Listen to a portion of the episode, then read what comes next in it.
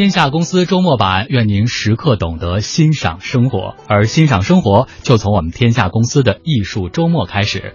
大家好，我是王强，欢迎和我们今天一起共度艺术周末的三位好朋友，我来一一做介绍。中国传媒大学的翁佳老师，欢迎翁老师。听众朋友们，大家好，小强好。嗯。还有尤伦斯当代艺术中心的副馆长尤洋，大家下午好，很高兴来到天下公司做客，和大家聊一聊艺术。嗯，尤洋，我们可以叫油管对吗？油管 昵称。嗯，好，我们接下来要欢迎的是中国书法家协会会员、北京书法家协会的理事韩铁成，韩老师，您好，韩老师。听众好。嗯。呃，我非常高兴能够参加第一期这样的活动。嗯，韩老师得重点介绍一下，因为韩老师呢是清华土木工程系毕业的，对，之后呢又当了二十多年的北京理工大学的不，北京工业工业大学的老师，呃，然后呢和我们今天说的这个主题又息息相关，所以可以给大家介绍一下现在我们直播间里的。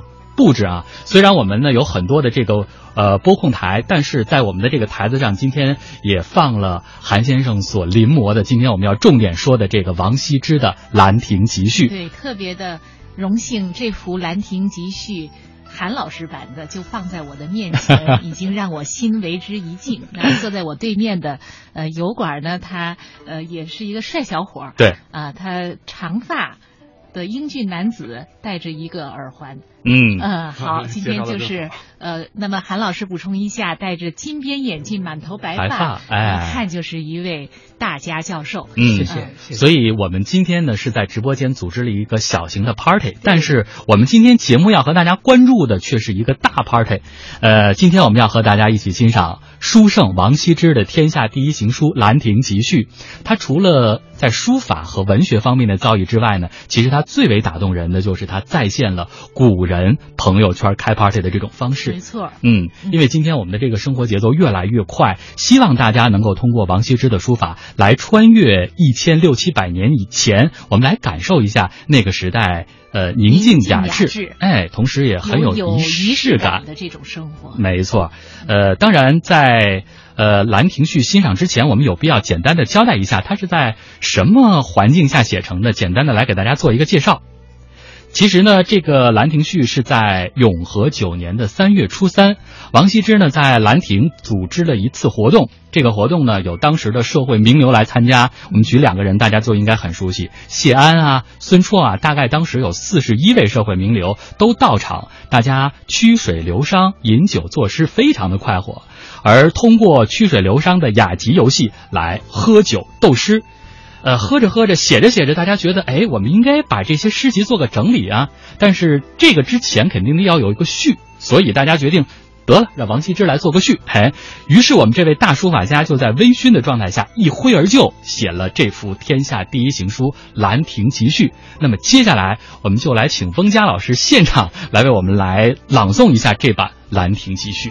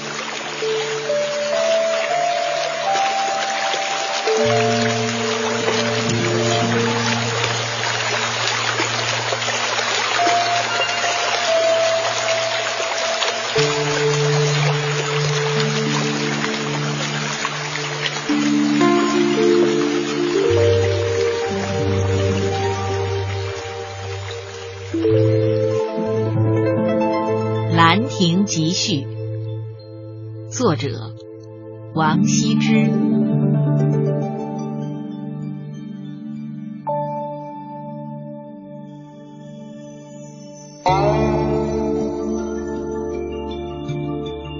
永和九年，岁在癸丑，暮春之初，会于会稽山阴之兰亭。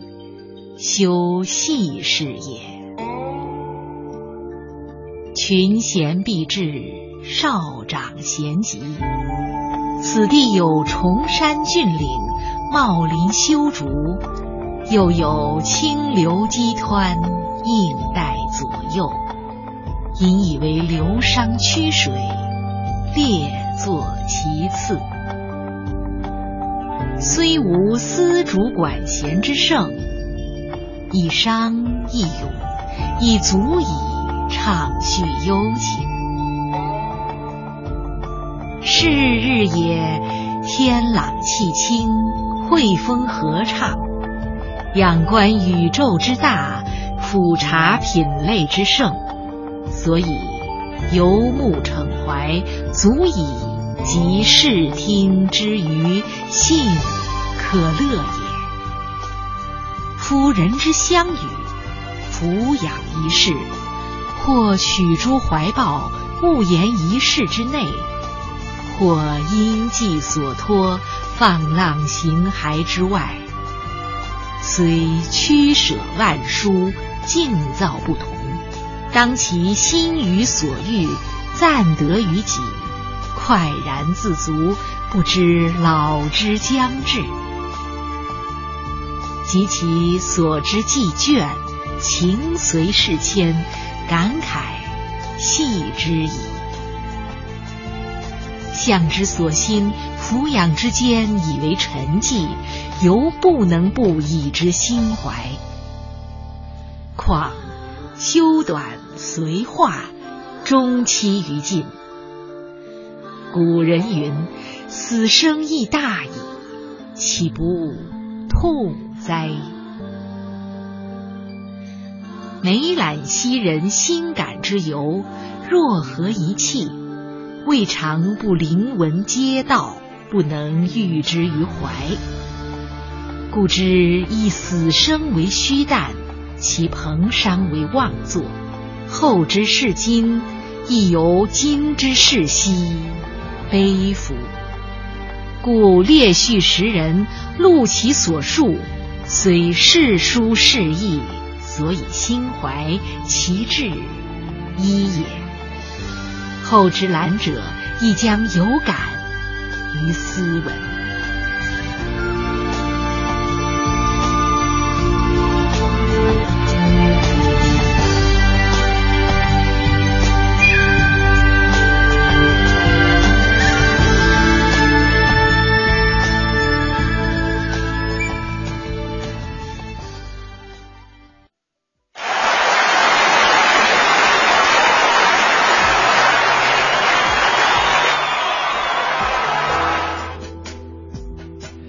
此处应该有掌声，我们也配合了。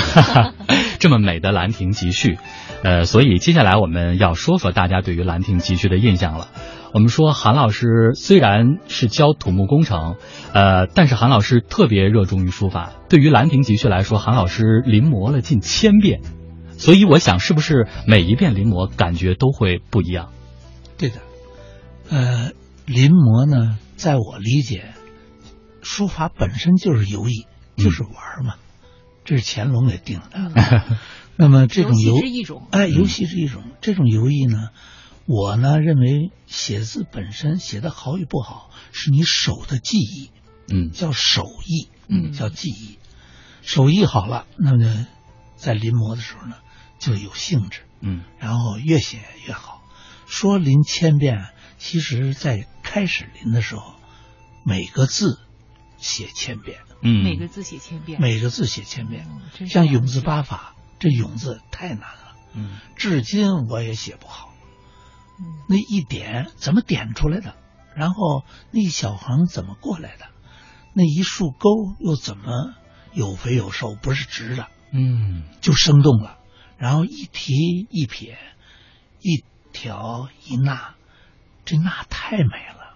嗯，哎，真的，真那呀！在这个说他的这个一撇一捺的时候，对，真是我心想，如果王羲之他知道在一千六百多年前，他实际上是很随便的，微醺的状态微，醺的状态很快，嗯。呃写的这个呃《兰亭集序》，甚至他好像没有打草稿，所以在他的这个呃书法里头还有一些是有涂改补字涂嗯改。但是后人一千多年以后的中国人，或者是这一千多年来的中国人，都在字字句句、心心念念的，不断的怀着最虔诚、最细心的呃这个这个情怀来揣摩它，可能也会别有一番滋味。《兰亭序》至今有多少个临摹本嗯不知道。嗯历代人凡是搞书法、学书法，都要临。嗯所以我自己呢，临的过程当中，我体会啊，这个这第一行书难度极大，嗯是一个高水平的起点，嗯在这个高起点上来临来用，所以要特别认真。嗯用什么笔？我用了多种笔来试，不是每种笔都能写出兰亭来。工欲善其事，得必先利其器啊哎。这是魏夫人的对要求。那么，怎么样能够把这个字写好？还要用好笔、好墨、好纸，嗯再有一个好帖，嗯叫五好。如果没有好帖，就《兰亭序》的帖呀、多了去了，呃，都是重复翻印。嗯那么最真最美的，我只买过一本儿，叫《三希堂法帖》。嗯这个法帖呢，不是每个法帖都一样。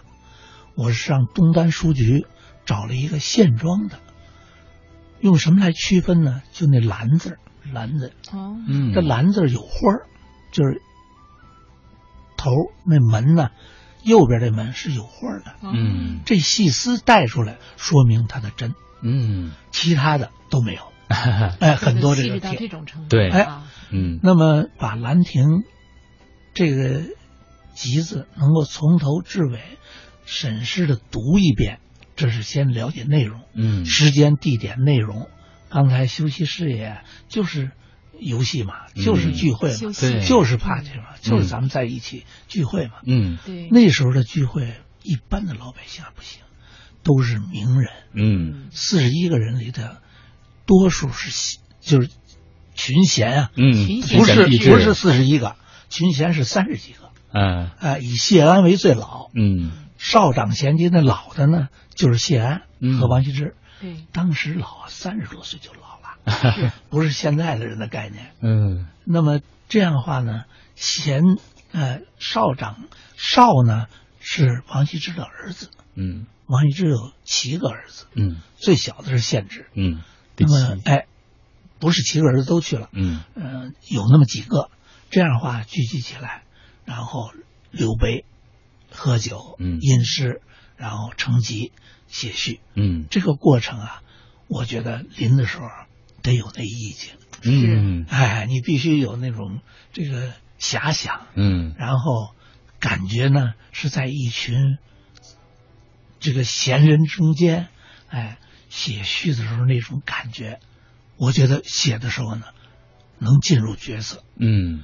你比如说写到群贤毕至，他里有好多名句，好多名句，永字要千遍都不动，嗯。千遍不一定有一个字写对了，嗯。有一个写对了，而且一个字里头不一定这八笔八法呀有两法或者三法写对了，嗯。就是到这到这种水平。嗯，哎，其实话又说回来啊，尤洋，你觉得是不是正因为王羲之是在一种微醺的状态下，同时又是草稿，所以后人其实很难模仿他的那个程度？因为如果你是呃我很正式的呃在这儿写字的话，可能他还会有迹可循，但是这种微醺，然后这种随意的状态，其实是最难模仿的。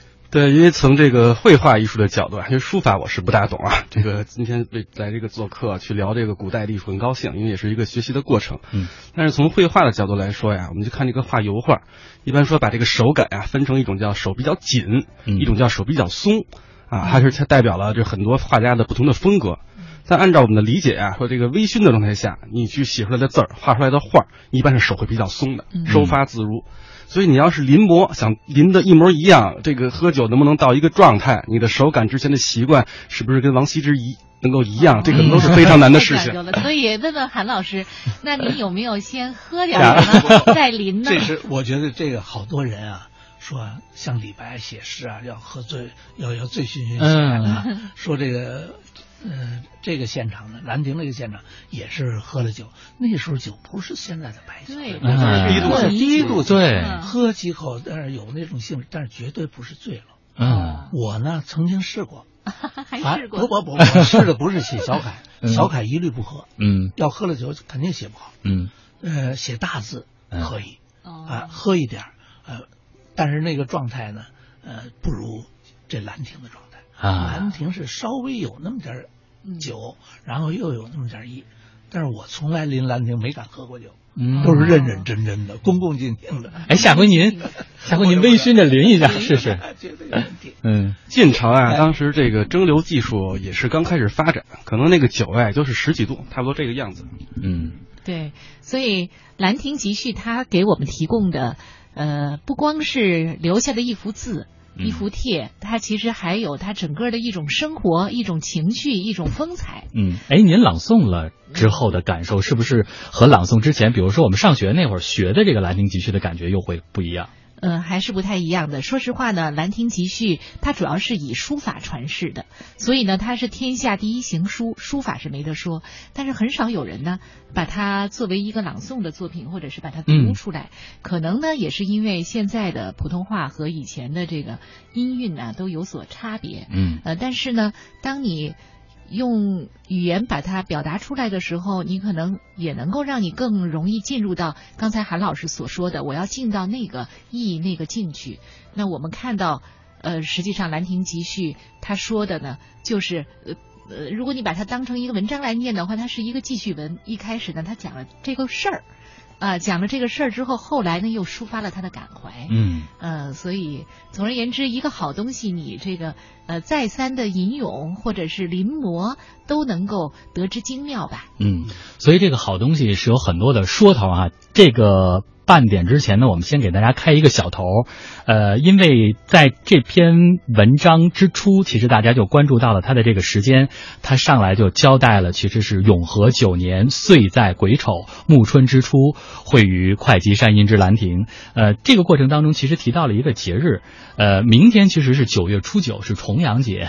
我们在重阳节的前一天，其实要提到的是这个上巳节。对，上巳节它是一个纪念皇帝的节日嘛，因为相传三月。三是这个皇帝的诞辰，所以我们中原地区自古它会有一个说二月二龙抬头，三月三升轩辕这样一个说法。那么到了魏晋之后呢，上巳节就改为了三月初三，然后后代也就一直在沿袭，成了汉族水边饮宴还有郊外游春的这样一个节日。对，更像是一个春游的活动。嗯，呃，在这儿还得补充一下，那么这个永和九年离现在多少年了呢？一千六百多年前，对，一千六百多年前嘛。嗯，四世纪。对。对，而且五十三年，嗯，对，而且说到这个上巳节，其实现在在我们的一些少数民族地区还是过这个节的。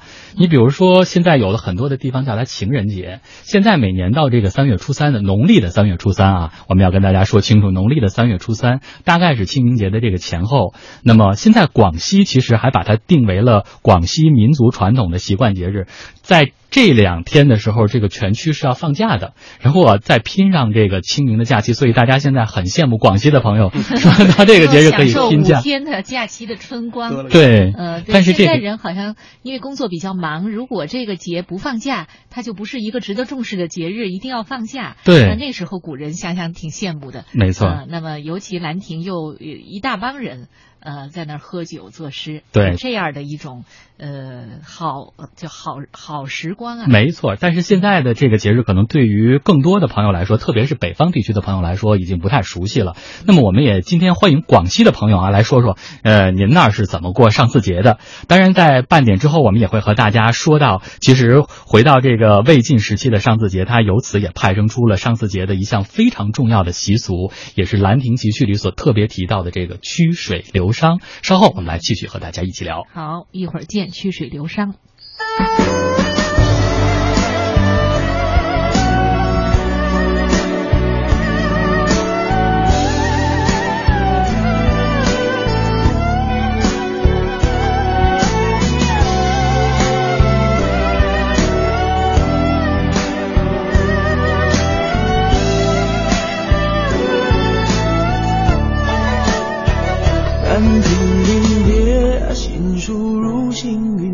水月下门推，心细如你脚步碎。当不迭千年悲，托却难托你的泪。真迹绝，真心能给谁？牧笛横吹，黄酒小菜有几碟？夕阳余晖，自醉。我本一些，恶魔相不对，你懂了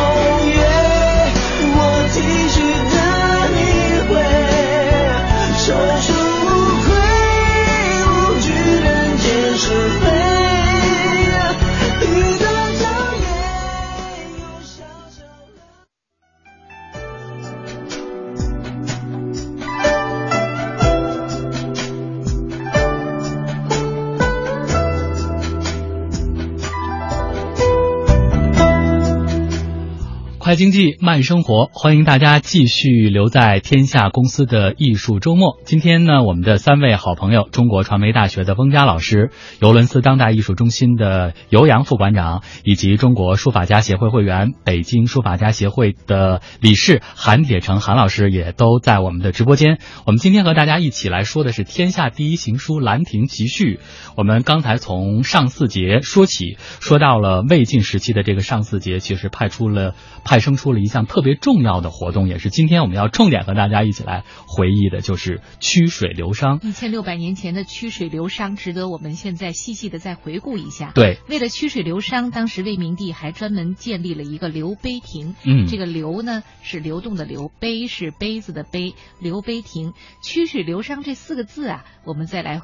呃，想一想啊，嗯曲水弯弯曲曲的水，流就是流动的意思。那么对觞呢，呃，就是它的字儿呢是一个角字旁啊、嗯然后一撇一横，下面是一个羊的右半边呃羊的右半边，嗯呃，是商的音字。这个商就是古代的酒杯。嗯，给大家简单的说说这个曲水流觞它的一个形式啊。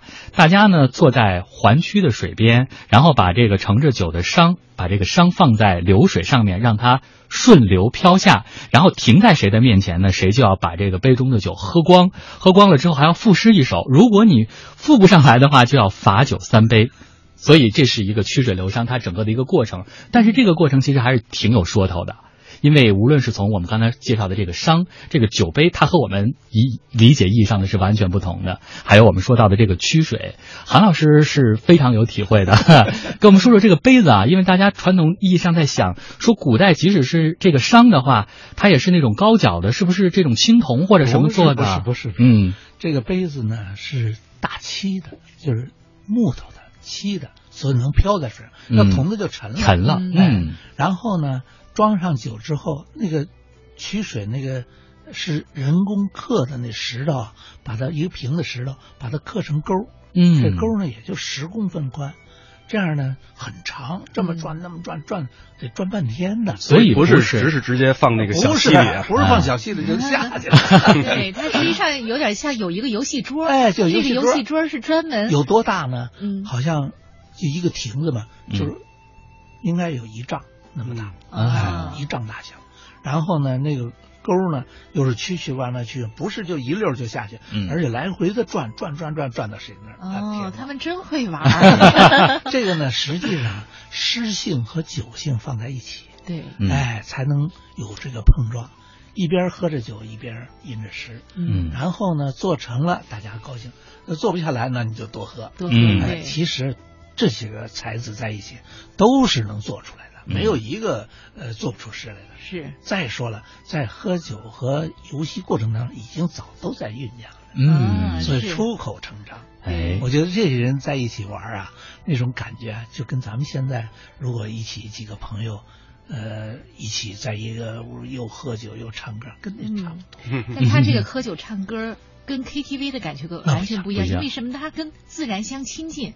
我觉得这个就是中国文化里头天人合一，它特别讲究跟自然亲近的这么一个文化因素。在这里头，跟自然亲近，跟朋友亲近，呃，然后跟这个酒亲近，呃，酒性、诗性、文性，还有这个亲情、友情、爱情，估计都在这个曲水流觞里头互相碰撞。嗯，就有了这么传世的四十一个人，最后。传说是做了三十七首，那这亭子也不够大呀，这四十个人怎么坐进去？不，他不可能全进去，因为那个亭子也就比咱们这房间要大一些，嗯，就这么一个地方，所以呢，十几个人、二十来个人围坐比较合理，嗯，所以作诗的三十七首，我觉得这是正常的，因为他是少长咸集，对，哎，这群贤群贤才三十来个，嗯，三十来个人。哎，那还有好多孩孩子呢，嗯，呃，也参加了，嗯，所以这个呢，呃，比较合理。对，我觉得您说的非常有道理，因为它不是在一个完全封闭的空间，而且它这个呃风气很自由，所以我想他可能是喝了差不多一天，然后有的人喝一会儿，他再玩点别的；有的人呢，可能他不是考试，不是说大家预备棋，没有那么呃那么像整个这个心境是不一样的，他心境很松弛，自然环境好，对。周边都是树林啊，竹子，流水的声音，流水的声音，还有鸟叫。旁边也有小溪，旁边也有小，还有孩子。他这个永和九年呀，其实应该查一下，看看王羲之的儿子献之是多大岁数了，够没够上席的资格了。而且其实。更说明，其实大家是陶醉沉浸在这样一种环境当中，所以他们才，呃，说到了这样一句：说虽无丝竹管弦之盛，一觞一咏亦足以畅叙幽情。这其实是一种境界，一种情怀。一觞一咏就是喝一杯。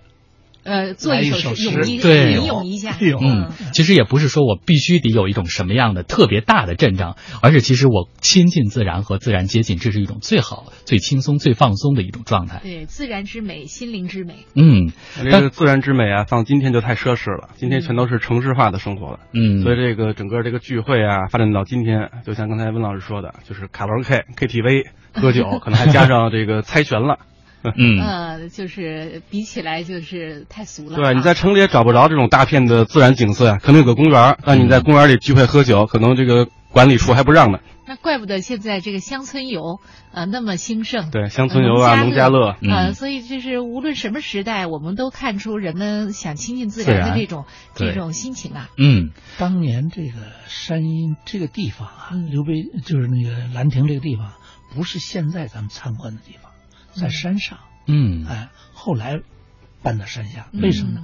那个水啊退了，水下来了，嗯，所以现在呢搬下边来了，嗯，下边的感觉跟上面当然不一样。对，哎山上可能更加更清幽。嗯，当然，其实说到历史上最著名的这次曲水流觞，我们说到是这次王羲之所为我们记述的《兰亭集序》，在兰亭，大家这样一种一觞一咏、畅叙幽情的一种境界。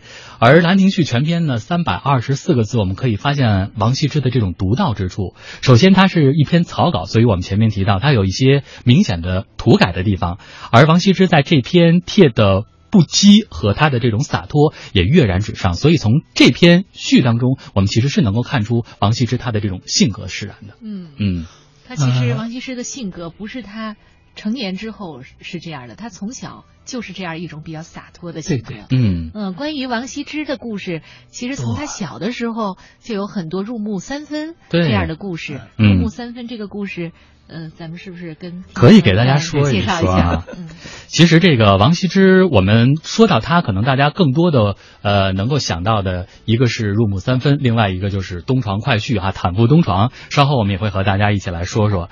其实王羲之这个练字非常的刻苦，这个大家都熟悉，然后经常的废寝忘食的地步，所以吃饭走路他都在。都在练习，包括说他在坐着的时候，他也会在衣服上，然后再练习，所以经常会划破衣服，这个衣服磨破了，他自己其实也不知道。呃，于是有一天的时候，有个人呃要求他给写几个字，然后呢，他就在这个木板上去给他写了几个字，然后送去让人雕刻。结果刻工在拿去雕刻的时候，发现这个墨字竟然进入到了木板里面，大约有三分深，所以这就是我们经常说的成语“入木三分”它的由来。现在呢，大家也经常会用这个“入木三分”的成语来形容你的这个书法比例非常的强劲。当然，后来会比喻说你对事物的见解啊、议论都很深刻。但是这个“入木三分”其实就是从王羲之这种精妙的书法中来的。这个三分要折换成像现在的这个尺寸单位是得多少啊？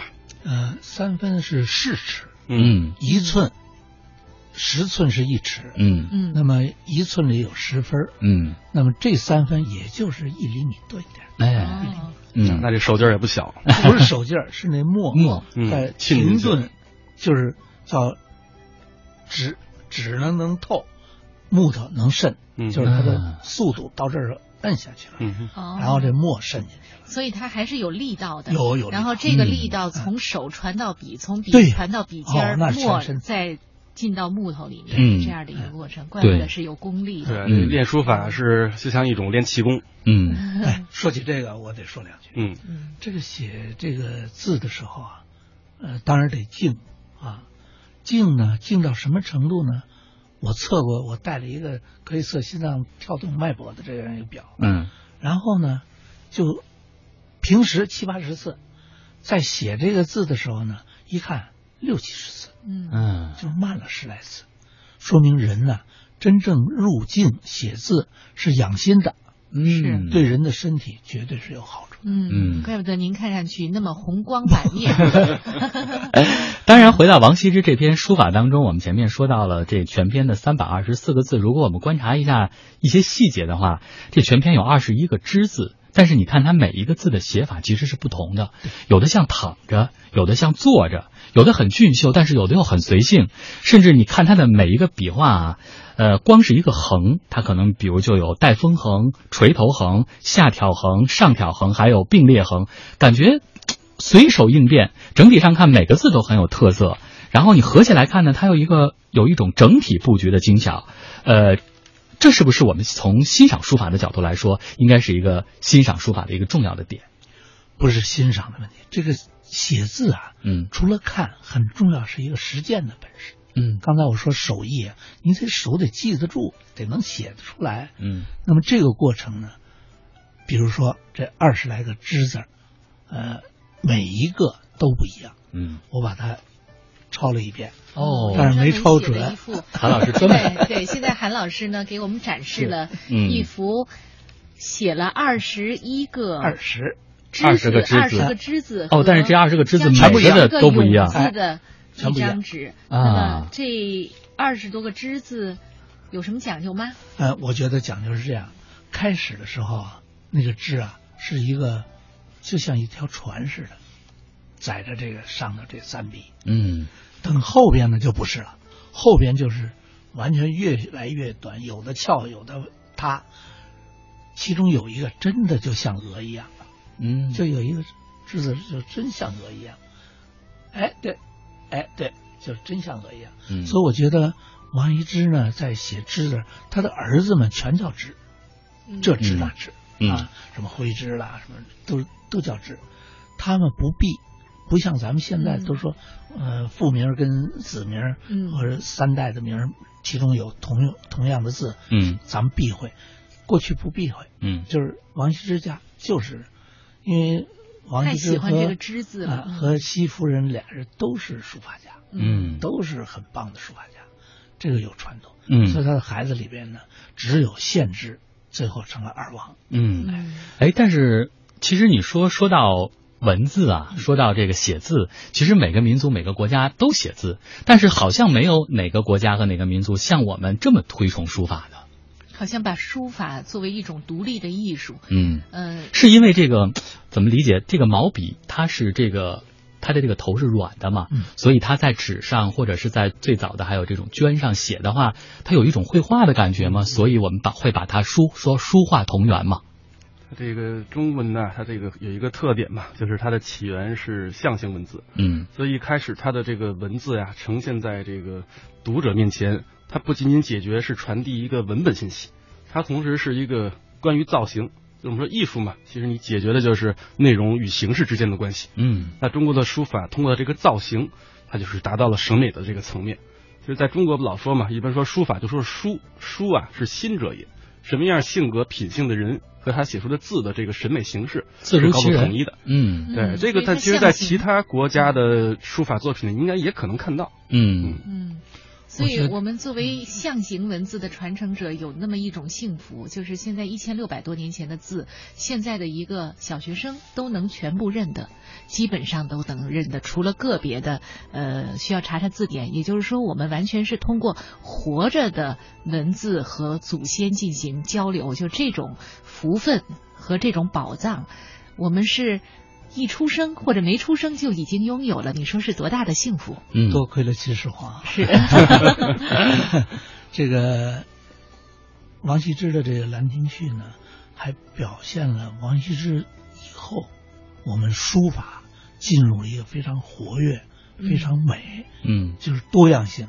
所有的虫的字儿在这篇里头全写的不一样。嗯那么我数了数，起码有三十来个重数，嗯，二三十个重复。嗯这些重复的知字是最多，有的是五次，有的是四次，有的三次，有的两次，都不一样。嗯这反映了王羲之在写的时候，虽然有微醺状态，但是非常清醒的记住前面写的是什么样，后边写的什么样，都有变化。嗯，我觉得这种变化里头，说明他的笔法和用心是非常到位的。嗯咱们后人学的时候，一定得把这一点记住，就是王羲之开创了自魏晋以前的那种呃古朴大方的字形，嗯。到他这以后王氏以后，就变成了非常活跃，嗯。非常清秀又非常美，跳动性很大，嗯。活跃了。嗯。哎，活跃了。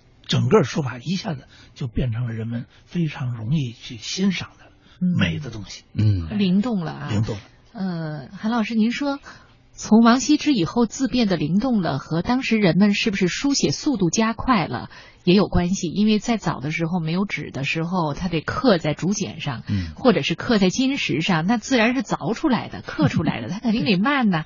呃，它它用不着那么快，也快不了。后来是不是也是由于技术的进步，使得有书写快的必要了？技术进步还有一个时代，我时代。觉得晋朝呢思想非常开阔，嗯。晋朝呢有好多理念，现在都有点儿觉得，哎呦，还这么个理念。嗯。你比如说，他对三国的那些个后裔，他都给留下来了，嗯。都给供养起来了。然后晋朝呢，把这个呃八王之乱平息了，嗯，七贤竹林七贤，对，把这个好些个呃思想解放的程度嗯，也是大不一样，开放包啊容，开放包容，所以它的字也灵动。灵对晋朝是一个文化发展非常特别的年代。其实有一个原因，就像刚才翁老师说的，这个造纸术的应用让纸变得更廉价了。嗯，而且我之前还查过一个资料，就是在这个会稽山呀，今天咱们说这个绍兴这一带呀，当年呢做纸的技术就非常好。嗯，所以有一次嘛，王羲之是送一个朋友送纸嘛，应该就是送给谢安，一下就送了九万张。哦，所以你想当时这个纸的价格，当然可能王羲之他的这个收入也很好，嗯 但他平时家里能备着九万张纸，对。也是说明这个这个纸已经应用非常广泛了。嗯。对，那第二点呢，它整个晋朝的这个风气啊，不管说竹林七贤呀，还是说这个整个的这个兰亭序一个雅集，其实大家来干嘛了呢？这除了喝酒，是在清谈嘛，嗯。这是晋朝的一个风气。对，那清谈其实谈的并不是那些形而下呀，这个现实社会中的事情，嗯是在谈庄子呀、道家的这些理论。嗯所以它本身是有这种虚无主义的这样一个传统。嗯这是他整个当时的一个风气和哎文化氛围。对，其实你说，所以大家在谈到《兰亭集序》的时候，可能很多的时候谈谈到了他的书法的这种价值。但是，其实如果我们从这种文的角度、文章的角度，从这种文学的角度来看，其实他是也有很多的说头的。他在这种情怀方面，其实还是给现代人很多的启示的。嗯呃，你比如说，呃，今日事昔，嗯，正如后之是今。对对，今天咱们说的就是说到当呃当时了对，啊，所以我觉得这种理念都是挺先进的。嗯我觉得啊，这个王羲之啊，写王羲之这传，呃就是实际是谁呢？是唐朝的皇上，嗯唐太宗。嗯，他特别喜唐太宗欢组织了，我唐太宗组织了二十一个人写进士，嗯。所以进士和以前的司马迁写的那个《史记》是大不一样的。嗯。这个进史呢，为什么要写呢？就是让唐朝不犯晋朝的错误，嗯。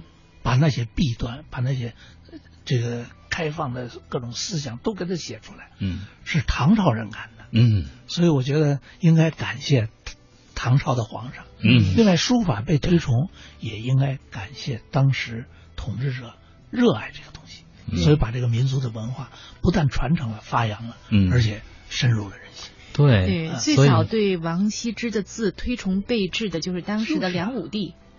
梁推崇嗯。那是一个时期，嗯。那是就是十十国嘛，五代是吧？五代十国那时候，后来呢，真正推崇最厉害还是唐。太宗，唐太宗。嗯对。包括后期的帝王其实是有相承的。以后嗯。相承最厉害就是后来就是到了清乾朝，乾隆、嗯乾隆三希堂乾隆弄了三西堂嘛，这对个现在就更固化了。好，其实这也剧透了我们下一个小时要说的一部分内容。对这个，其实《兰亭序》还有很多的说头，比如说《兰亭序》这种颠沛流离的历史，因为唐太宗特别喜欢王羲之的书法，所以有人说他是不是无所不用其极。下一段我们要给大家讲讲这个萧绎传兰亭的故事。呃，这个传当然我们解释过来可能就有骗的意思啊，我们可以下一时段来继续和大家关注。当然，我们谈到了这个。《兰亭集序》提到了“虽无丝竹管弦之盛，一觞一咏亦足以畅叙幽情”。那么，这是不是大家向往的生活？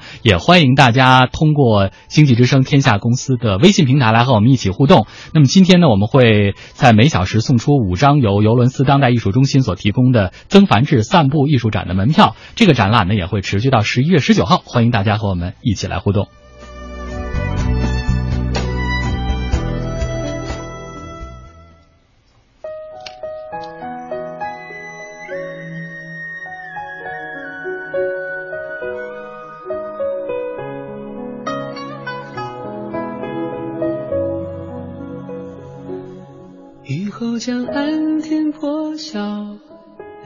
心可知多少？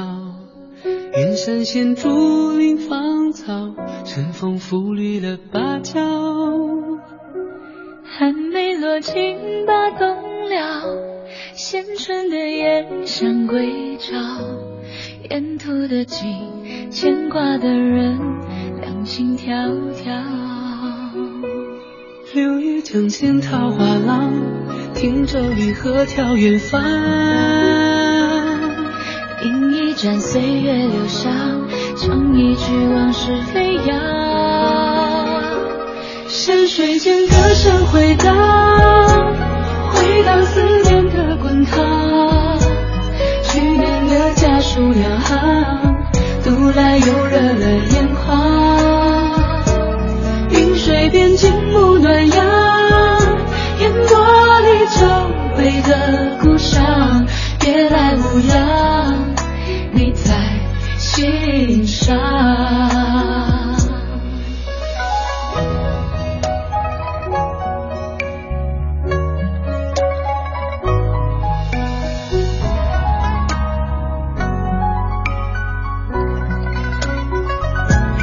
留一江烟桃花浪，停舟一河眺远方，饮一盏岁月留香。唱一曲往事飞扬。山水间歌声回荡，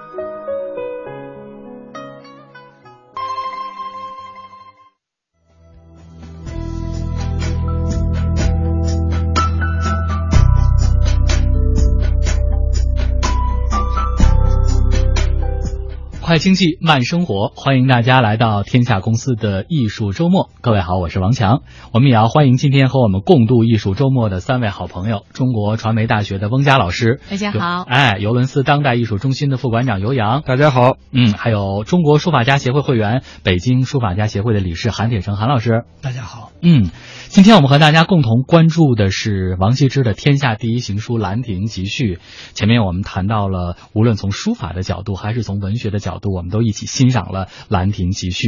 呃，来看看大家和我们一起互动的，大家有什么样的想法啊？听了之后，呃，这位署名叫做少女 T.S 的朋友说，学《兰亭集序》的时候好像没有这么深刻的印象，只知道要背书，要知道每一个字的意思，应付考试。但是现在知道，哎，这个文字背后还有短暂与珍惜的含义，不得。不得不说，中华文化真的是很有渲染力。原来《兰亭集序》是这样的，《兰亭集序》是，嗯，其实这倒是后面我们也会谈到啊，就是给我们的教育，其实有的时候也很有启发。我们稍后会谈到魏夫人对于王羲之他的这个教育。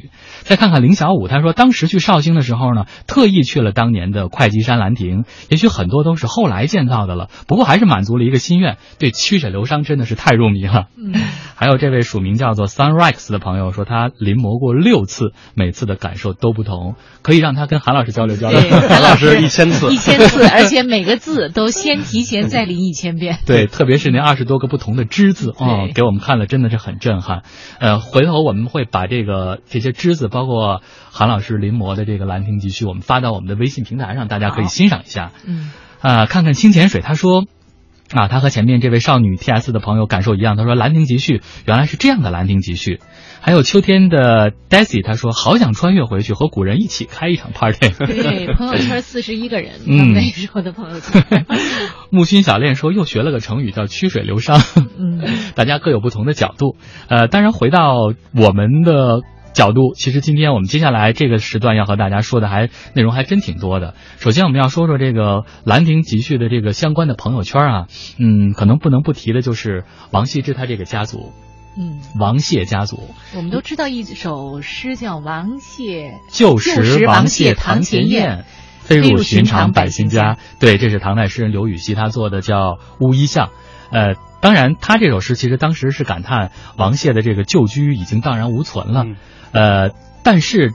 这个当中，我们就不能不提这个王谢。对，我们穿越回晋朝，然后看看当时的大家王家和谢家是。怎么样子的两个大家？对，因为在这个晋朝永嘉之乱之后呢，这个琅琊的王氏，这个琅琊是这个山东啊，在今天山东。呃，因为当年我记得，因为《琅琊榜》的播出，可能还有不同的，比如说安徽的滁州也和这个山东到底说这个琅琊是哪个琅琊？呃，还有这个陈郡的谢氏，我们说的这个王谢，他们当时是随着这个朝廷举足南迁。呃，因为王谢两家有王导，还有谢安，包括他们的后继者们都是。是权倾朝野，同时文采又非常的有风流，所以就成就了后世家族的荣耀，才有了我们今天所说的这个王谢家族的称呼。嗯，包括像这个王导的祖先呀，那都是在三国时期魏国晚期的名臣王祥，这个都是从这个琅琊啊，算是这个王氏家族。发家的第一人，嗯，对，到了东晋年之间啊，这个王家基本上就算是这个整个东晋的第一大家族了。对，包括这个东晋的开国皇帝啊，当时都是琅琊王嘛。对，司马睿，然后当时是王导力荐他嘛，然后让他去南迁，所以他们当时才迁都到了建业，也就是今天的南京。南京的乌衣巷，这个巷子今天还在，还在。嗯，所以就是我们前面提的这个，呃，刚才这首诗中刘禹锡所写的这个，呃，当然这个。王导和这个当时的司马睿呢，因为辅佐他，所以当时有一句特别有名的话，说“王与马共天下”嘛，这也成为后来的一个歌谣。呃，今天我们说的王羲之，其实就是王导的侄子，王导的侄子，对，王旷的儿子，对，王导的侄子。嗯，那王勋也是，呃，王洽的嗯，都是王家这王，嗯，王家这一支。对，所以我们说王谢子弟。要追溯更早，秦朝、汉朝，嗯，那时候有一个。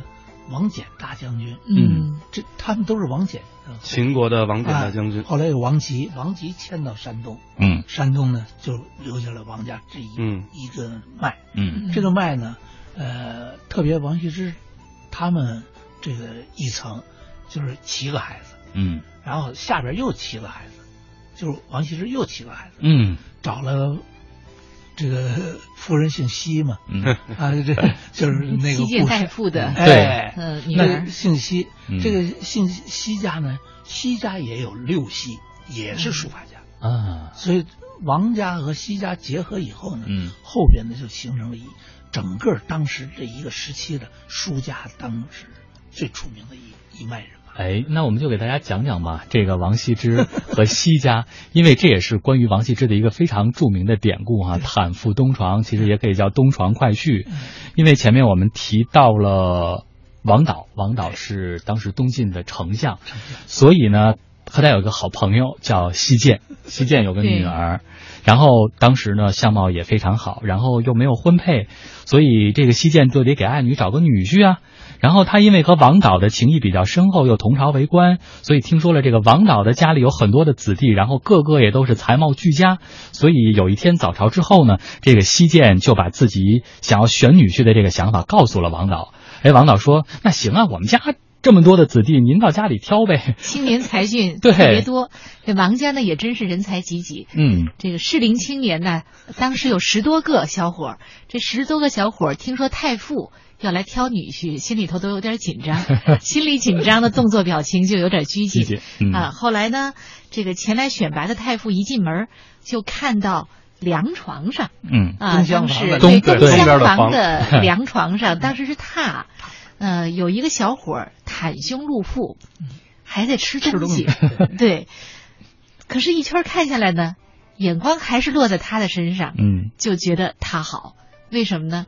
呃，坦诚相见，那么潇洒，心底无私，这门亲事竟然就这么定下来了。但是，所以你说我现在也回想啊，您说这个也挺为难小伙伴们的，因为按照常理说，人家来选女婿，我精心打扮是表示我的一个态度问题，对吧？我。重视，所以我才精心打扮。但是这次选拔的关键显然是随性而为，与众不同。对，所以这个还还挺难拿捏的。这可能也就是魏晋时候的那个那那那时候的一种思想，那种时尚不同的风尚。这个东西晋呀，历史不长，但是经历了很多复杂的政治斗争。这个西老爷子也好啊，王导也好啊，都是。是著名的政治家。嗯，所以这种故事啊，我是觉得特别演绎。实际上，王羲之，你想啊，人家十岁就已经成名了，估计西老爷子早就瞅准了，就是要找王羲之，找半天没找着，这才让手下人接着去东厢房一间间找。嗯，这也是为我们后续后续可能有后面的人觉得，哎，无数的谈资可以从这儿谈起。所以这是说到了王羲之。当然，其实要说到王羲之这个《兰亭集序》的朋友圈，还有一位我们不能不提。王羲之的老师，他的书法之所以有这样的成就，其实是和魏硕魏夫人分不开的。对，呃，魏硕这是一个非常懂书道的，笔法非常好的人。嗯，当这个王羲之从父亲王旷那里，呃，拿了一本这个关于笔法的这样的书，看完以后看了呢，老人发现了，还说不给他。后来那个王旷的夫人说。还是呃给他吧？为什么？他说我要成年了再看就晚了。嗯，现在我还是要看。这样的话，王广非常高兴，给了他。一个月之后，魏夫人再见着王羲之的字，说这人读过笔法了。嗯，这人说不定还流泪了。对，哭了，哭了。嗯，说不定用不了多久要盖过我。对，名气要比我还大。名气要比我还大。嗯，所以说啊，这个魏夫人。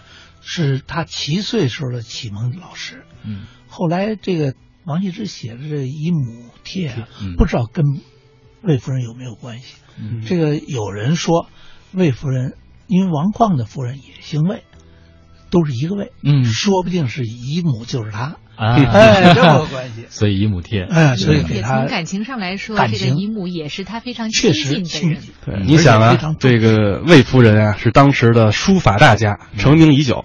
一个七岁的小朋友想找书法老师，就能找到当时的这个大家，能给他去当家庭老师，这个也不容易。亲戚好像也很难找到。嗯呃，据说魏夫人在教这个王羲之的时候，她也有一套比较独特的方法。嗯，她不是光是让他临帖呀，或者是笔墨纸砚之间，她经常带王羲之出去玩儿。然后让他看树啊，看石头怎么落下来呀，嗯，呃，就是有这样的一些呃教学方法。对，比如说写点的时候，你写那个点儿怎么写？这个魏夫人就从山上往下扔石头，让王羲之观察，说从这个石头坠落时候的那个感觉，然后你怎么写点儿？这就和我们现在似乎理解的这种传统意义上学书法有很大的不同。这也是魏夫人一个非常好的一个教育的方法。对，就说这个教育方法吧，还真是和现在流行的这个蒙台梭利教育法很像，触发式的。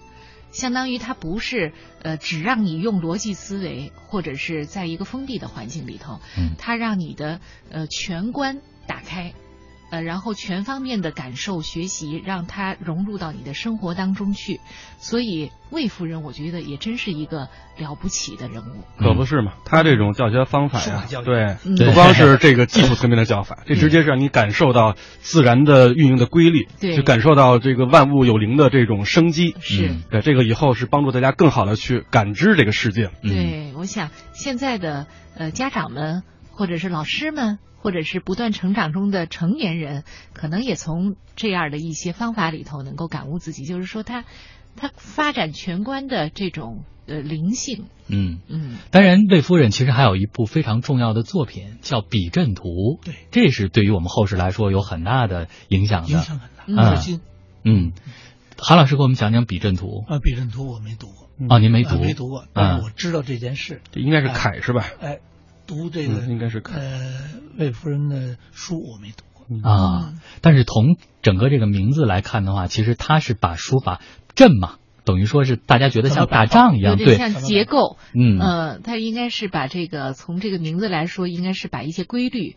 呃，提取出来了，用笔的规律能够有一个总结归纳。对，呃其实它，所以它这个呢又是很，呃，很归纳性的。同时呢，他教七岁的王羲之又是用了很多触发自然灵性的方式。嗯，哎呦，魏夫人要是在现在得当个校长。可不是嘛，魏夫人死的比较早，哦，嗯，就五年以后就，因为十二岁时候，这个王羲之还跟他学呢。嗯，到了十。到底哪年我就没记住。嗯，魏晋啊，这个书法发展速度确实特别快。比如说说魏夫人啊，她师承呢，那就是另外一个书法家了，钟繇，这个都是这个曹魏时代的重臣。对啊，那钟繇呢，其实是算是传说嘛，就是奠定了这个楷书的一个系统。但马上到了王羲之，这才就传传了两代老师，立刻就走出一个新的风格。嗯，那个时期发展特别快。对，其实王羲之的这个风格就已经已经慢慢有点这么说艺术，有点这种抽象艺术的这种抽象美了。嗯，以前你从这个楷书、魏碑啊、隶书啊看的还是方方正正的。对，规矩叫艳丽流变。对，没错。嗯嗯嗯。所以你看，其实魏夫人她通过她的这种笔阵图，给大家讲这种研习书法的技巧和诀窍。包括我们前面其实提到了一些，比如“工欲善其事，必先利其器”，他对毛笔的选择、对纸的选择、对墨的选择，其实都很讲究。这也成就了后期王羲之这种一种书法大家他的这种成型。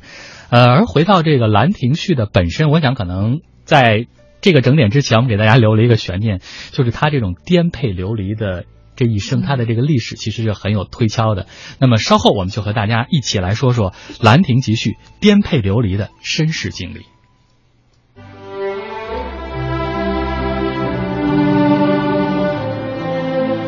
孩子，我希望你懂些艺术，并不是希望你能懂得多少世界名画。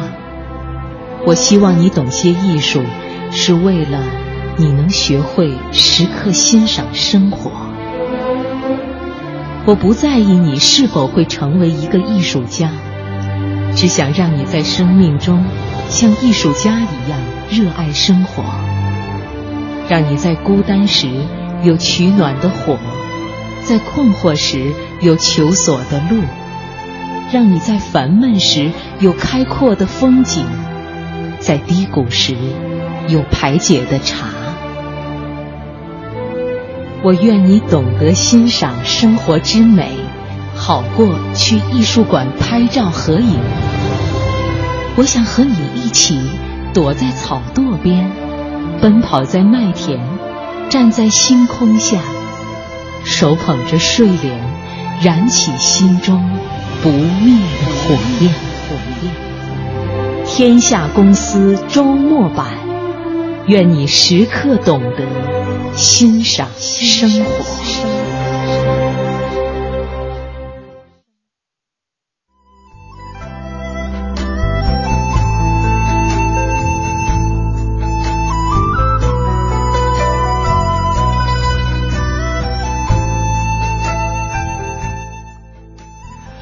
好，欢迎大家继续收听《天下公司周末版》，我是王强，也要欢迎我们今天直播间的三位好朋友，呃，中国传媒大学的翁佳老师，还有嗯嗯，还有尤伦斯当代艺术中心的尤洋副馆长，大家好，以及啊。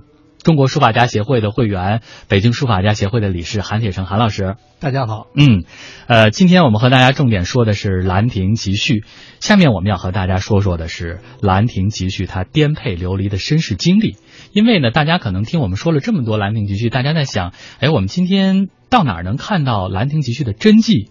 但是前面大家可能也注意到了，我们反复的谈到都是临摹临摹，呃，韩老师临摹了一千多遍，然后我们的听众朋友有临摹六遍的，就是因为现在这个真迹我们找不到了。对，到底他有一种什么样的颠沛流离的意识，连一副真迹都没有留下来，而我们所见到的这个王羲之的墨迹都是后人临摹的，包括其实现在《兰亭集序》，它在唐宋时期的古摹本，大概临摹版本也不是很多，大概有就只有十几件。而已，这就要讲到这个王羲之书法的一个超级粉丝唐太宗，因为唐太宗是这个非常喜欢王羲之的书法，所以他不惜花重金四处的来搜寻王羲之的书法真迹，但是就是没有《兰亭序》，怎么办呢？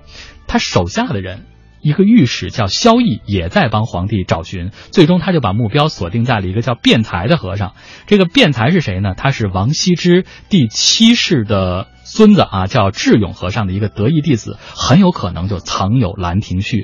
于是这个萧绎就开始放长线钓大鱼，假扮成书生接近辩才，找他切磋书法。这么一来二去，两个人谈得很高兴，就变成了知己。就在有一天的晚上，终于引得辩才取出了《兰亭序》，而他呢又当场拿出了唐太宗征召《兰亭序》的诏书。然后现在人证物证都在，皇帝之命你不能不从啊，所以就把《兰亭》取回到手中。这就是有名的萧绎传《兰亭》。我们也来请蒋勋先生来为我们讲讲这段历史传说。这个历史上最有名的一篇书法，一篇伟大的文学，在王羲之去世以后，就在人间流传。也有人说，他曾经流传到王羲之第七代的后代的孙子，就是智勇和尚手上。那之后也就不知所终了。所以一直到唐太宗的年代，许多人都在到处找兰亭，可是都找不到，变成了一个神秘的一种失踪。当时唐太宗手下有名的一个大臣叫萧绎，那么他就努力的练王羲之的字，苦练王羲之的字，为了去寻找兰亭。那么最后借着他写王羲之的字写到非常好的状况，就认识了当时另外一个写王羲之字的。和尚叫做辩才，辩才和尚变成了好朋友。那么在某一个晚上，当辩才提到了兰亭的时候，萧绎就假装说兰亭已经不在人间了。那么辩才就有一点被激将，因为兰亭果然在辩才手上，可是他知道所有人都在找兰亭，所以他就不敢透露，让别人知道兰亭在他的手中，所以他隐瞒了一辈子。我们知道，一个人隐瞒了一辈子一个宝物是蛮难过的啊。就如果今天有一个全世界最大的钻石锁在保险柜，我大概就很难过。我们常常说，哎，这个人怎么那么笨呢？这个钻戒带出来一下就被人家认出来了。可是有时候很奇怪，就是说，因为你拥有一个珍宝，你不给别人看到，不让别人知道，也蛮难过的。所以辩才就把兰亭藏起来了。可是现在碰到了萧绎，他觉得萧绎是一个知己。是一个跟他一样懂得王羲之的字的好处的人，所以他就有一点想要炫耀了。最后，他就跟萧绎说：“啊，我不跟任何人讲。那现在叫小和尚把庙的门都关起来，极度的机密，不让任何闲杂人等进来。然后他就说：‘我给你看兰亭。’他把兰亭藏在梁上。我们听这个故事，常常觉得简直像达文西密码一样。”所以他就派人爬到大殿的梁上去，最后把这个兰亭取下来，然后就给这个萧绎看。那萧绎其实是有一点半信半疑，因为已经这么长久，人间找不到兰亭，所以也觉得到底是真的兰亭，还是伪造的兰亭，还是别人临摹的兰亭。结果仔细的看，因为他受过很好的严格的训练，他看到上面所有的笔法，他知道确定。是王羲之的兰亭，萧绎就把袖子里面一直藏着的唐太宗征召兰亭的诏书拿出来。那皇帝的诏书一拿出来，这个辩才和尚是要跪下来的，立刻奉旨接诏，然后就把兰亭献给了唐太宗。这个故事在唐宋以后，在中国的历史上流传了很久，这里面有很多的辩论啊，有人一直不赞成。这个故事认为这个故事是后人捏造的，大概有点像丹布朗写这个达文西密码，很多并不是历史真实的故事。最主要，很多人认为唐太宗以一国之尊啊，国君之尊，大概还不至于这么，其实蛮卑劣的。我们说萧绎传兰亭，传是有点骗人家的意思，把人家东西赚到手中，把人家骗来这样的故事。可是因为这个故事太充满戏剧化了。所以大家都很喜欢这个故事，也变成了呃民间传说、小说，甚至变成了戏剧。那因此我们不知道这个故事的真假，可是至少我们断定一点，就是说，今天在全世界，特别是台北故宫收藏的各个不同版本的王羲之的兰亭，没有一件是王羲之真正的真迹，都是临摹。特别是我们知道。唐太宗大概真的得到了兰亭，什么方法得到？是不是刚才萧绎骗来的这个？我们不敢断定。可是唐太宗大概真的拿到兰亭，因为他就让所有的大书法家临摹兰亭。所以我们今天可以看到唐朝的褚遂良临的兰亭，欧阳询临的兰亭，冯承素临的兰亭，神龙本兰亭，我们有各种不同版本的兰亭。那么比较起来都大同小异，因为错字涂改的部分都一样，可是没有一个是王羲之的真本。那么他们也学习王羲之那种涂涂改改的感觉，就是保留了原来草稿的感觉。可是我想大家都知道，一个草稿真正的草稿是性之所至的，所以写的时候其实非常的随意，非常的率性。可是所有人把王羲之的《兰亭》奉为国宝的时候，去临摹的时候，一定是比较紧张的。所以我也相信，我们今天其实看到所有临摹版本的《兰亭》，虽然都是唐宋大书法家的《兰亭》，可是其实里面一定离原来的这个王羲之的《兰亭》还有一段距离。所以，韩老师，我们现在能看到的《兰亭》的临摹的版本，因为一般说到临摹，可能大家的感觉有两类，一类是我们把这个放在底下，然后我们上面铺一张薄薄的纸，对。然后另外就是我们所说的叫双钩填墨，对。那么现在我们所能看到的版本，基本上就是前面所谈到的，都是唐朝，比如说冯承素啊，比如说褚遂良他们临摹下来的这个版本。哎，这样，冯承素的是双钩，嗯，呃，褚遂良的呢是写的，写的，就是照着写的，哦，这么临的，嗯。那么这两个是因为乾隆皇帝把它其放在这三希堂法帖了，所以大家都很熟悉。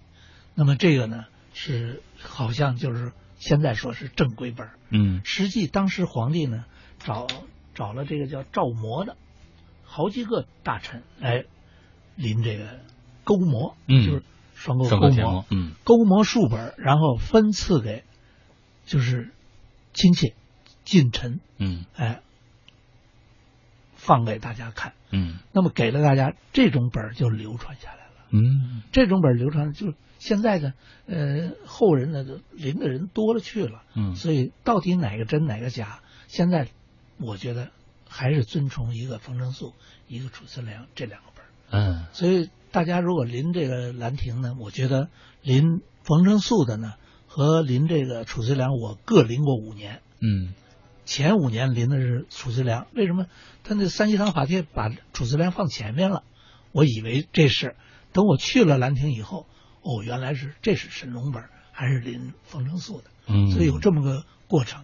希望大家临的时候呢，一定要找一个好的帖，找一个准的帖，比较准的冯承素。嗯，那为什么把褚遂良就排第一了呢？排第一是因为褚遂良官大啊，这是 那您还是推崇神龙本。对对，那咱们刚才说的这一个文章里有二十一个之字都不一样，那这是哪个版本呢？啊。都是所有的版本全是都是都是这样，都这样，都是按照这个临的，但是临的像与不像，真与假，不是真假，真与准，嗯，那是是。还是皇帝确认的这两本。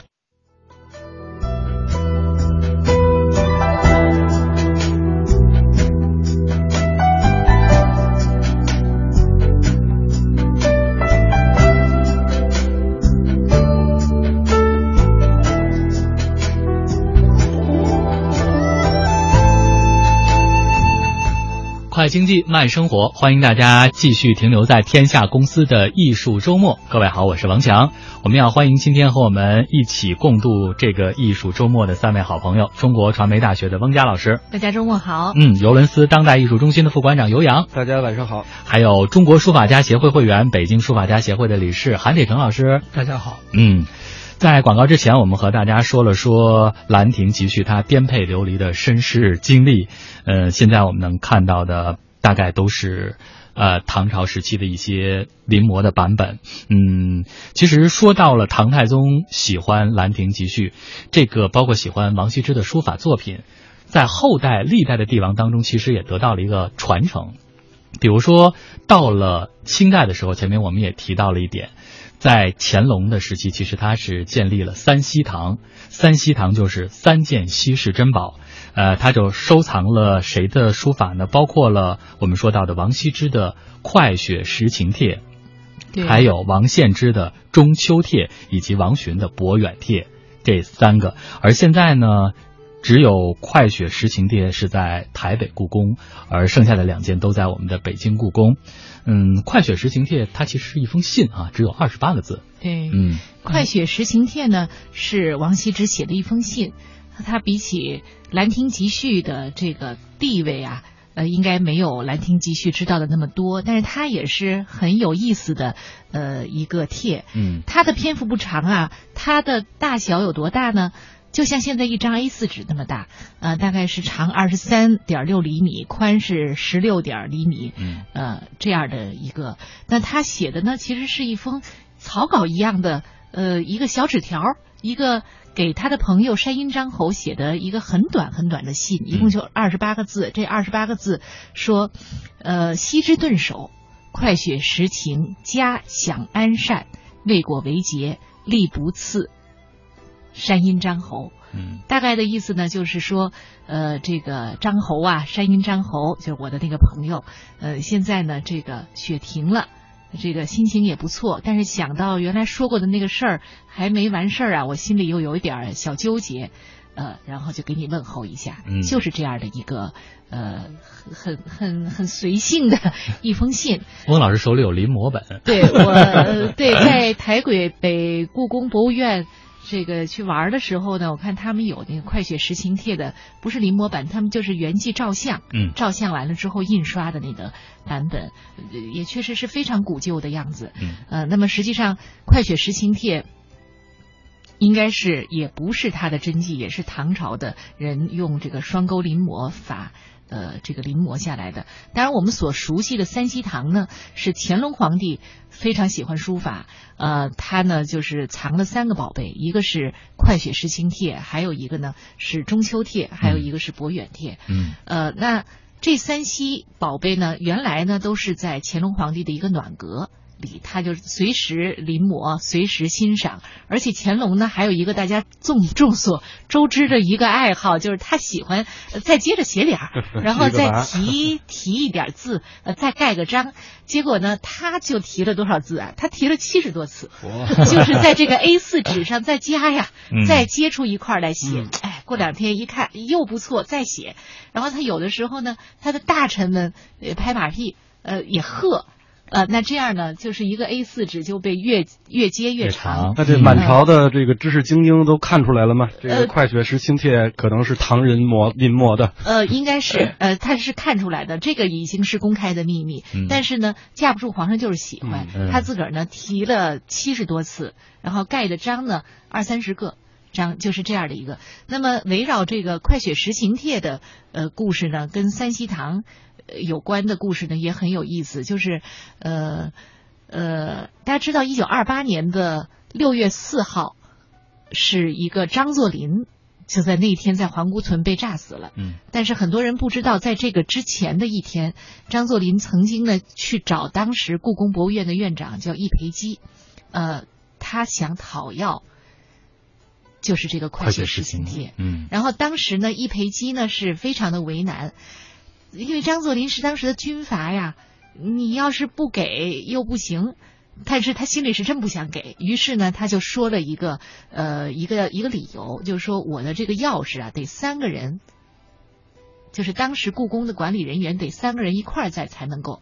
那张作霖呢就时间也很紧，就不好意思硬抢嗯哼啊、于是呢就走了。嗯那么第二天呢，张作霖就有这么一个事儿。那么当时一赔七就腾的一下起来说：“还好，要不然就葬葬身火海。对国宝国宝来说，这是一个万幸的事情。是嗯而且其实说到后代帝王对于唐太宗的这种传承，你看，呃。不光是王羲之，后来咱们会发现，除了我们说的这个《快雪时晴帖》之外，我们也谈到了王献之，还有王献之的《中秋帖》。前面我们提到了嘛，献之是王羲之的第七个儿子，还有王洵的这个《博远帖》。这个王洵是王羲之的侄子，王洽的，王下的，嗯，是王旷的弟弟，最小的弟弟。嗯，所以等于说，后来大家都更多的是对于王整个王家一族他们的这种书法感到非常的感兴趣，所以大家也历代之后呢是传承下来。对呃，当然除了大家在传承书法之外，可能很多的人也在后期呢都在。缅怀这个当时在东晋时期的这样一场曲水流觞，这样一个兰亭集序，所以我们注意到，其实到了宋代的时候，比如说苏东坡，大家可能也关注到，他有一个朋友圈，他们后期其实还模仿过这个《兰亭集序》，也有这样一段历史，我们一起来呢和大家一起分享一下。宋神宗时期的一天，苏东坡得到驸马王申的邀请，前往驸马的私家花园西园参加聚会。西园位于北宋东京汴梁安远门的永宁坊。安远门虽然无迹可寻，宋徽宗的《瑞鹤图》却可以让我们看到汴梁城宣德门的巍峨气象。王申祖籍山西太原，娶宋英宗的女儿为妻，被封为驸马都尉。他能诗善画，专门收藏古代书画，由此结交了很多文人雅士。这天，他不仅邀请了苏东坡、苏辙兄弟，还请了书法庭间米芾、画家李公麟等十几位名士。大家按照约定的时间来到西园，在优雅的环境中饮酒作诗、写字画画、谈禅论道，气氛很是融洽。聚会接近尾声时，驸马提议道：“此次聚会蒙各位不弃前来，能够再续东晋兰亭雅集的风韵，实乃大幸。不如就请李公麟绘画，以传后世吧。”李公麟于是挥笔创作了《西园雅集图》，后人认为《西园雅集》是可以和《兰亭雅集》相提并论的名人雅士，景仰之余纷纷摹绘。现藏于美国纳尔逊艾金斯博物馆的《西园雅集图》，就是南宋画家马远的摹绘作品。画家以连环画的形式，生动描绘出人们在西园雅集中的各种活动。奇怪的是，画上并没有丰盛的宴席，难道是驸马爷小气，不肯破费吗？宋代文人所追寻的雅集是一种清淡雅致的生活状态，因此雅集上面呢，不需要有太多的饭菜，比如说。司马光在洛阳组织的遗老会，定下了一个规矩：鸡鸭鱼肉不过五碗，蔬菜水果不过十二碗。如果其中有一个成员在主持这次雅集的时候多准备了一些饭菜，非但不会受到大家的赞许，反而会受到处罚。在苏东坡的朋友圈里，虽然不乏像驸马这样的达官贵人。但大家约定俗成，选择了一种简约的聚会方式。在通讯方式并不发达的宋代，人们召集聚会的方式也非常古雅有趣。当时没有微信呢，就有一个人我来主请，就派我的一个家人简单的写一张纸，然后到你这儿你签个名，到他那儿他签个名，就证明到时候我们大家都不要爽约了，约定时间地点在哪里相会。而在一块儿时候呢，往往也就是很简单的一些饮食，再加上一些茶点，最主要的是在一块儿谈诗论画，讨论国事，这样的一种风气呢，其实表明了当时是一种风清气正的文人的风尚，它也影响到当时的政治的氛围，也影响到当时的城市的风尚和民风。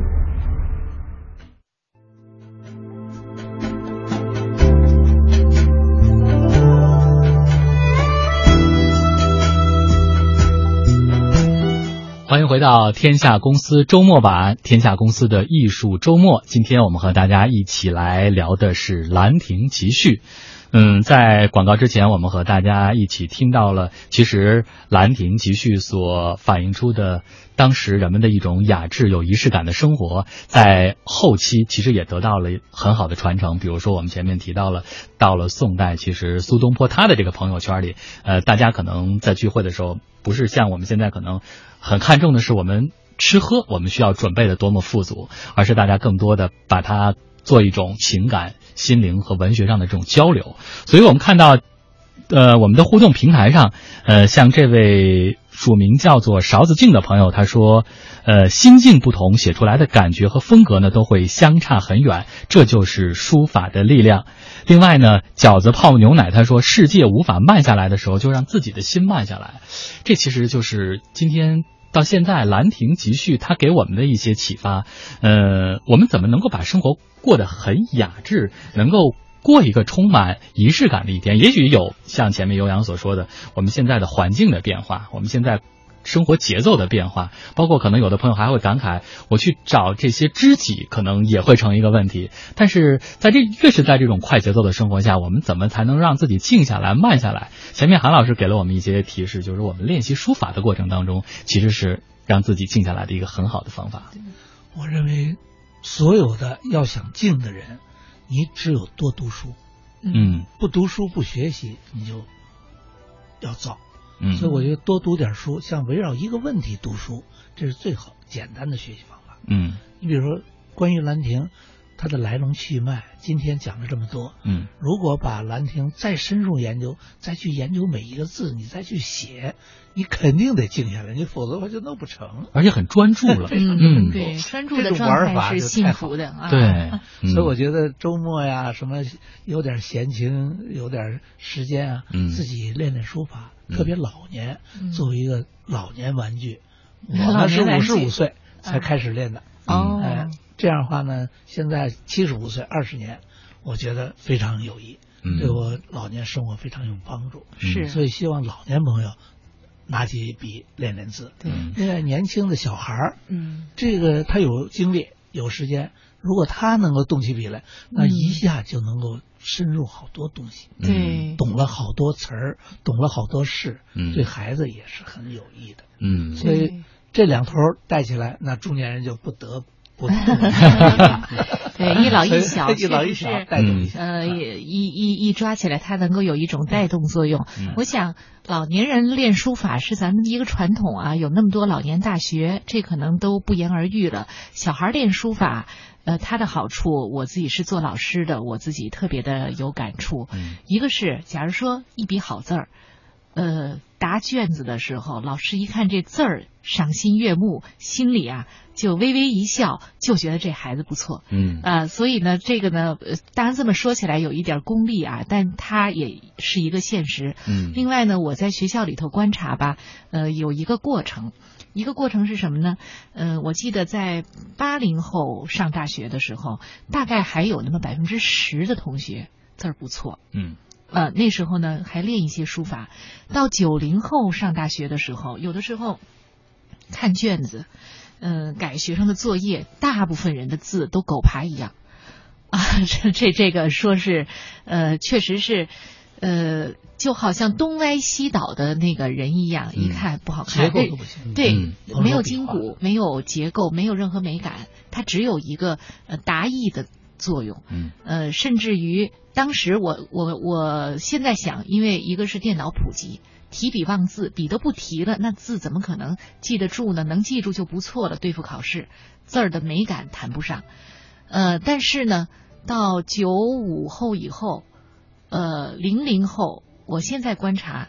呃，大家对于传统文化又有一种重新的认识，所以呢，有一种回归。嗯，那现在我所认识的不少呃家长朋友，他们自己的字可能拿不出手，但是他们在意自己孩子能够把书法作为一个陶冶性情的呃一个启蒙。